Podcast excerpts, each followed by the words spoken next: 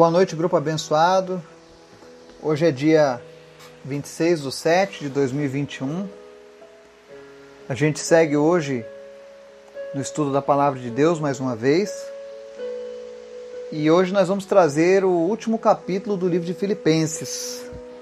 Lembrando que nos últimos dias nós estudamos o livro de Filipenses, do 1 até agora no seu desfecho. Se você perdeu alguns dos nossos estudos, por favor, nos procure, procure os nossos podcasts e você vai poder ouvi-los e assim aprender um pouco mais da palavra de Deus. Hoje nós estamos mais uma vez com o nosso músico oficial, o meu filho Miguel, ele quem está conduzindo o fundo musical nessa noite também. E fazemos isso com grande alegria no coração. É um verdadeiro prazer levar a mensagem do Senhor, poder entrar na sua casa, no seu veículo, no seu escritório, onde quer que você esteja ouvindo, e compartilhar as verdades do Senhor. Estamos aqui felizes porque pessoas têm sido curadas. Né? Hoje recebemos a alta do Reginaldo. Também compartilhei hoje no nosso grupo, aqui no WhatsApp, sobre a necessidade de uma família Porque a nossa função é essa: é anunciar o Evangelho, viver o Evangelho e praticar o Evangelho. Amém? E hoje, Filipenses 4, nós vamos ver aqui o apóstolo Paulo nos ensinando que as nossas ofertas são um sacrifício agradável a Deus. Mas antes da gente começar o estudo de hoje, eu quero te convidar para a gente orar, amém? Senhor, muito obrigado por este dia por tudo que o Senhor tem feito. Meu Deus, por cada vida que o Senhor tem acrescentado, por cada pessoa que tem encontrado salvação, libertação, cura, que tem encontrado alegria no estudo da tua palavra. Firma cada pessoa, cada coração, que as pessoas venham compreender a tua palavra e transformar o mundo ao redor delas, Pai. Obrigado pelo teu perdão, obrigado pelas tuas maravilhas, Jesus. Nós queremos te apresentar, Senhor, as pessoas da nossa lista de orações. Cada pessoa que está lá, Deus. O Senhor conhece o desejo e a necessidade de cada um deles. Faz o teu milagre, Pai. Faz aquilo que só tu podes fazer. Nós entregamos cada uma daquelas vidas em tuas mãos. Visita aqueles que lutam contra a Covid-19, aqueles que estão entubados, aqueles que estão em estado grave, aqueles que estão com sequelas pós-Covid. Em nome de Jesus, Restaure e fortalece a vida dessas pessoas, Pai. Também te apresentamos, meu Deus, aqueles que sofrem de depressão.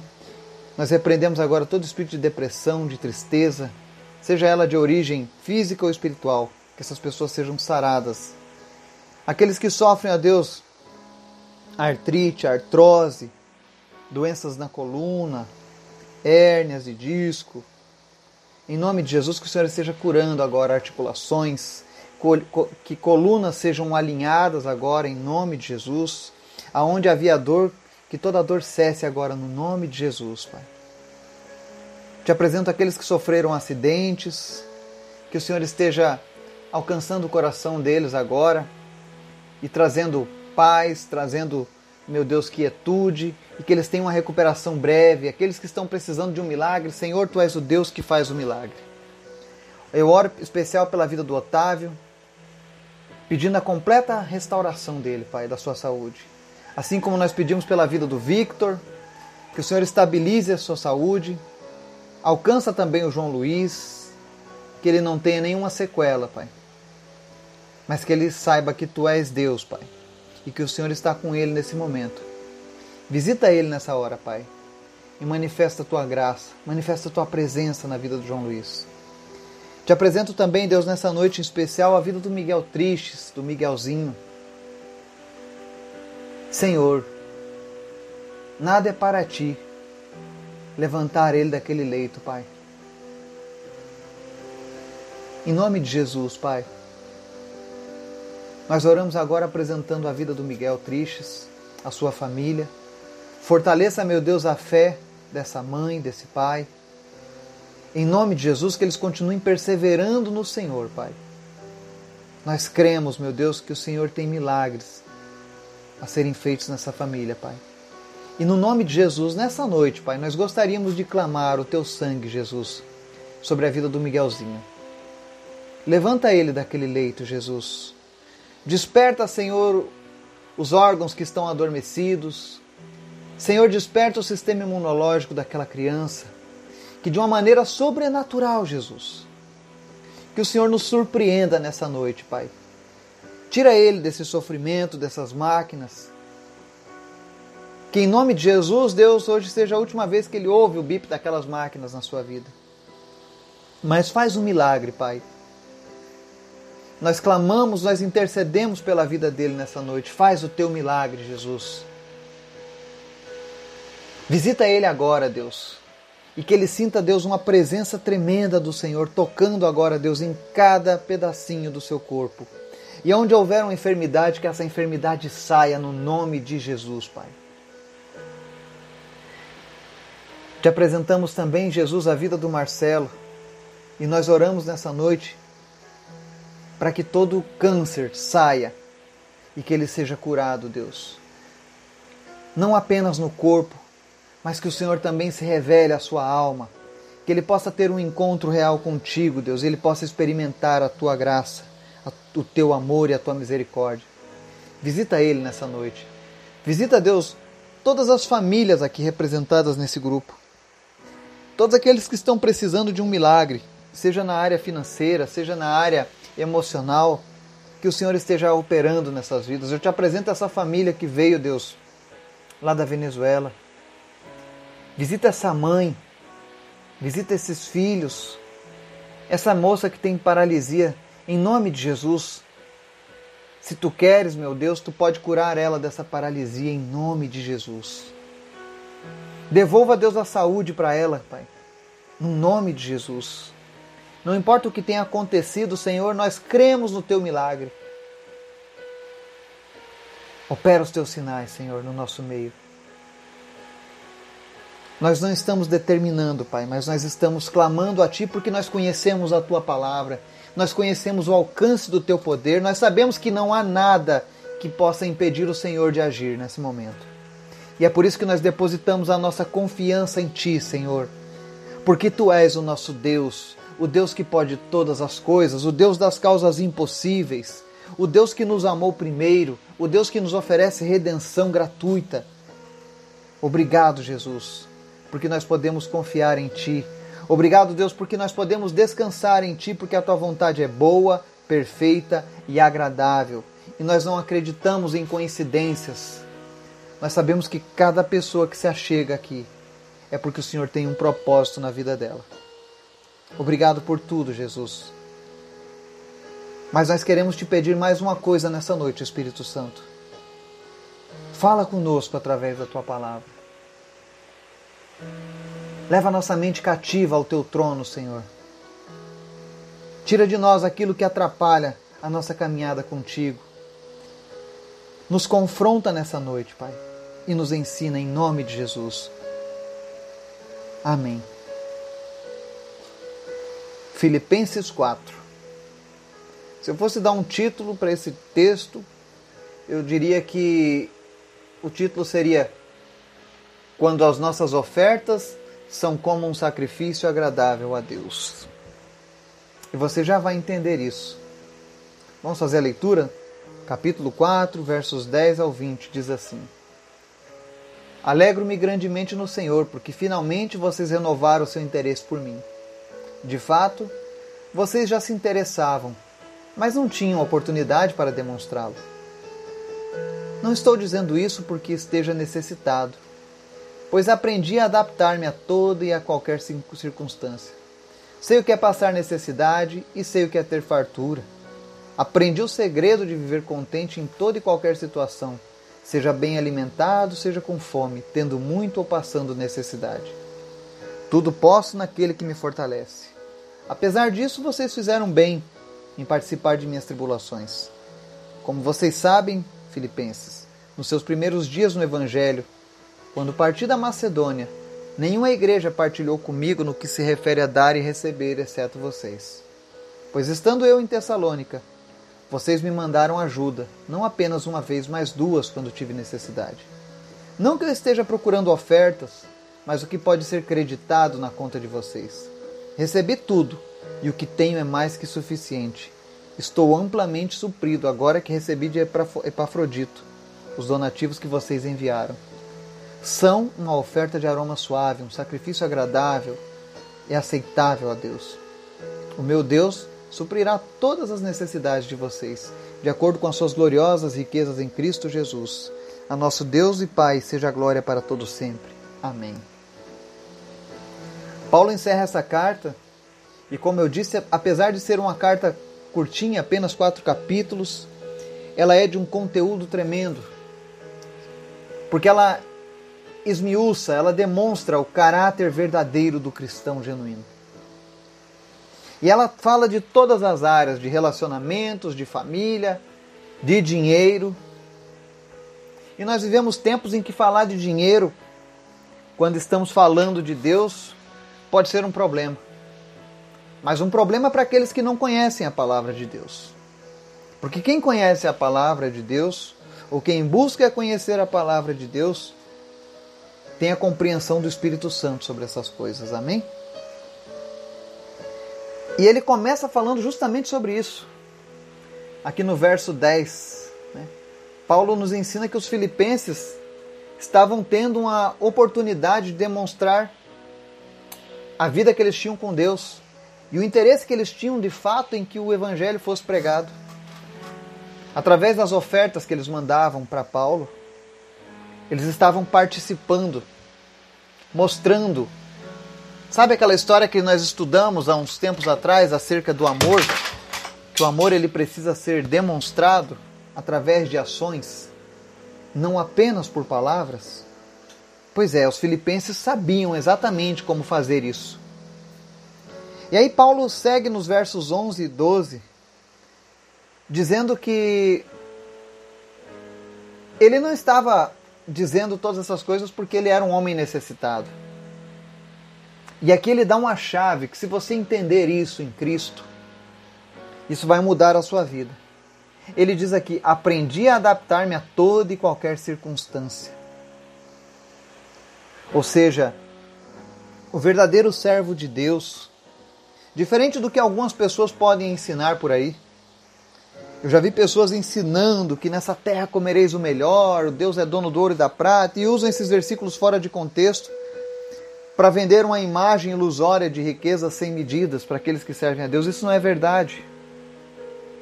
Existem, claro, pessoas que Deus quer abençoar, que serão ricas neste mundo e ricas no mundo, na vida eterna também. E por que, que Deus fará essas pessoas ricas? Porque essas pessoas serão abençoadoras. Serão pessoas que abençoarão povos, nações. Por que não? Eu tenho um grande amigo, um missionário, e ele está fazendo uma cruzada nesse momento lá nos Estados Unidos. E ele é brasileiro. E o seu ministério é um ministério muito sério. Inclusive, o nome desse ministério está lá na nossa lista de oração. Nós estamos orando por essa cruzada em Tulsa. Nós oramos por ela alguns dias atrás. E essa cruzada está acontecendo nesse momento. E Deus tem feito verdadeiros milagres lá naquela cidade. Pessoas estão sendo curadas da cegueira, da surdez, paralíticos estão andando. Mas o principal de tudo, pecadores estão se arrependendo e recebendo a salvação em Cristo. E o interessante é que esse ministério dele, ele é suprido por alguns empresários cristãos. Uma vez eu perguntei para ele o que mantinha o ministério dele, já que era um ministério que trabalha exclusivamente aqui no Brasil a maior parte do tempo. Ele diz: Olha, os brasileiros me dão cerca de meio por cento do que custeia o meu trabalho. A maioria vem de poucos empresários americanos que são cristãos e que possuem essa visão de reino. Quando ele me falou aquilo, eu fiquei pasmo. Mas infelizmente é uma realidade. Nem todo mundo sabe lidar com dinheiro. Então, a vontade de Deus é que nós sejamos abençoados, sim. E ser abençoado não significa ser rico. Paulo é um homem o qual ninguém poderia dizer Paulo não era abençoado. Com certeza, era um homem abençoadíssimo. Mas ele está dizendo: ó, sei o que é passar necessidade, sei o que é ter fartura. Aprendi o segredo de viver contente em toda e qualquer situação, seja bem alimentado, seja com fome, tendo muito ou passando necessidade. Ou seja, nós precisamos aprender a, a nos contentar com aquilo que Deus tem para as nossas vidas. Não estou dizendo para você ser acomodado na sua vida. Mas nunca queira dar um passo maior do que, do que as pernas. Também nunca deseje uma vida a qual você não está preparado para ter. Eu vejo esses milionários relâmpagos desses reality shows. A grande maioria deles não estava preparado para mexer com dinheiro e acabam perdendo tudo. Quantos ganhadores de loteria hoje moram na rua? Porque não tinham capacidade, não tinham sabedoria, não tinham estudos. E não digo estudos uma faculdade de economia ou de administração, não. Eu digo estudos, ou seja, orientação, princípios para lidar com dinheiro. E Paulo está dizendo aqui para nós: olha, eu sou um homem abençoado, eu sei viver no pouco sei viver no muito. E aí vem aquele versículo: tudo posso naquele que me fortalece. E eu digo para vocês, muitas vezes eu já fiquei chocado quando eu vi pessoas usando esse versículo de maneira errônea, dizendo que tudo posso naquele que me, ou seja, posso fazer o que eu quiser nessa terra que aquele que me fortalece é comigo. E não é esse o intuito da palavra. Se você ler o contexto todo, você vai ver que tudo posso, ou seja, eu posso suportar qualquer coisa se eu estiver firmado em Cristo. Eu posso suportar a fome, eu posso suportar a necessidade, mas eu também posso ser suprido por Ele em tudo que eu preciso. Então, quando a gente diz tudo posso naquele que me fortalece, ou seja, se você está em Cristo, nada poderá te abalar. Essa pandemia foi um divisor de águas para muitas pessoas. Muitos estão abalados porque perderam emprego. Muitos estão abalados porque seus casamentos estão sendo destruídos nessa convivência diária, que alguns foram forçados a ter. Deveria ser um prazer o marido e a esposa passarem mais tempo juntos. Deveria ser um prazer os pais e os filhos passarem mais tempo juntos. Mas nós vemos a degradação da nossa sociedade quando nós vemos que esse simples fato é um peso para muitas pessoas. Mas se você estiver com a sua casa firmada na rocha, firmada em Cristo, você vai ser suprido e vai aguentar passar toda e qualquer luta e vai ser uma bênção. Então Paulo nos ensina isso, que com Jesus você pode suportar toda e qualquer situação. Seguindo adiante, no verso 14, Paulo se mostra feliz e diz: Olha, vocês fizeram bem, filipenses, em participar das minhas tribulações. O que é participar das tribulações? Eles sabiam que Paulo estava passando uma dificuldade, especialmente financeira. Imaginem vocês que houve uma época da vida de Paulo que ele fazia tendas. Recentemente eu conversei com um pastor, amigo meu, e ele havia sido desligado do ministério da igreja. Então ele parou de receber o seu soldo. E eu perguntei para ele: "E agora, pastor, o que você fará?" Ele falou: "Farei tendas." E eu não entendi na época o que ele havia dito. Ele falou: "Eu falei: "O que é fazer tendas?" Ele falou: "Fazer tendas é trabalhar durante o dia para me sustentar e durante a noite pregar o evangelho, como Paulo fazia." E apesar das pessoas dizerem assim, ah, não, Paulo fazia isso e ele gostava disso, esse é o exemplo, não. Ele está dizendo aqui, olha, vocês fizeram bem em participar das minhas tribulações. Ainda bem que vocês não me deixaram sozinho na minha dificuldade. Pensando, não, Paulo faz umas tendas e logo ele consegue dar a volta por cima. Não, as pessoas ajudaram Paulo naquele momento de dificuldade. E aí ele fala de uma coisa muito linda dos filipenses, que era a capacidade de serem bons dispenseiros na obra de Deus. Ele diz, olha, no verso 15 nos primeiros dias do evangelho daquela igreja de Filipos. Quando ele foi para Macedônia, ninguém havia compartilhado nada com ele no que diz respeito a dar e receber, exceto os filipenses. Olha só, muitas igrejas haviam sido levantadas pela evangelização de Paulo. Mas a maioria das pessoas ainda não tinha a consciência de que de ajudar, de participar com ele naquele trabalho. Mas a igreja de Filip, dos Filipenses não. A igreja de Filipos ajudou Paulo. E ele diz não apenas uma vez, mas duas. Enquanto Paulo estava lá em Tessalônica servindo ao povo daquela cidade, a igreja daquela cidade, ele estava passando uma dificuldade muito grande. E foi necessário uma, o pessoal da igreja de Filipos mandar ajuda para ele. Isso aqui nós aprendemos que a nossa responsabilidade com o reino de Deus não é apenas a responsabilidade local.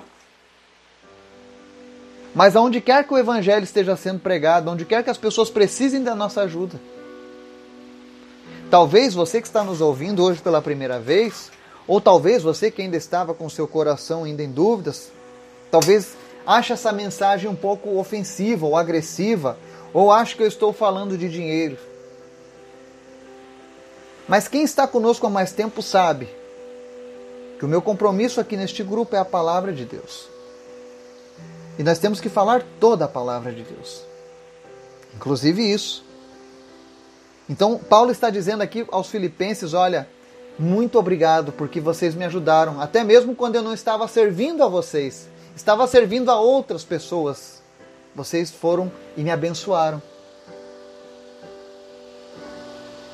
Então, quando a gente fala em abençoar vidas, é bom você abençoar as pessoas que estão à sua volta, os seus familiares, mas abençoe também aqueles que estão distantes. Existem muitas pessoas passando por dificuldades nesse momento. E assim como os filipenses tiveram a oportunidade de demonstrar o interesse deles pelo trabalho, pelo evangelho de Paulo, hoje eu e você também temos muitas, inúmeras possibilidades de demonstrar o nosso interesse em fazer as boas obras. Existem muitas pessoas passando por dificuldade. É claro que nós não vamos dar conta de ajudar a todos. Mas aqueles que o Senhor colocar no nosso caminho, ore, se apresente, se disponibilize. Isso vai ser bênção. Existe algo que é muito interessante aqui que Paulo está dizendo sobre aquela questão de dar e receber. A Bíblia diz que é melhor dar do que receber, porque quem dá, recebe. Eu desconheço pessoas que são dispostas, que possuem um coração disposto a dar e ajudar, que não recebam muito mais do Senhor. Eu não estou falando só de dinheiro, estou falando do seu tempo, estou falando dos seus talentos. Estou falando de você verdadeiramente se entregar para o Senhor. E aí a gente segue aqui versos 17 ao 19. Paulo, completamente agradecido por essa demonstração dos irmãos de Filipos, dizendo que ele estava totalmente suprido pela oferta daqueles irmãos. Que o que eles mandaram, inclusive, foi mais do que suficiente.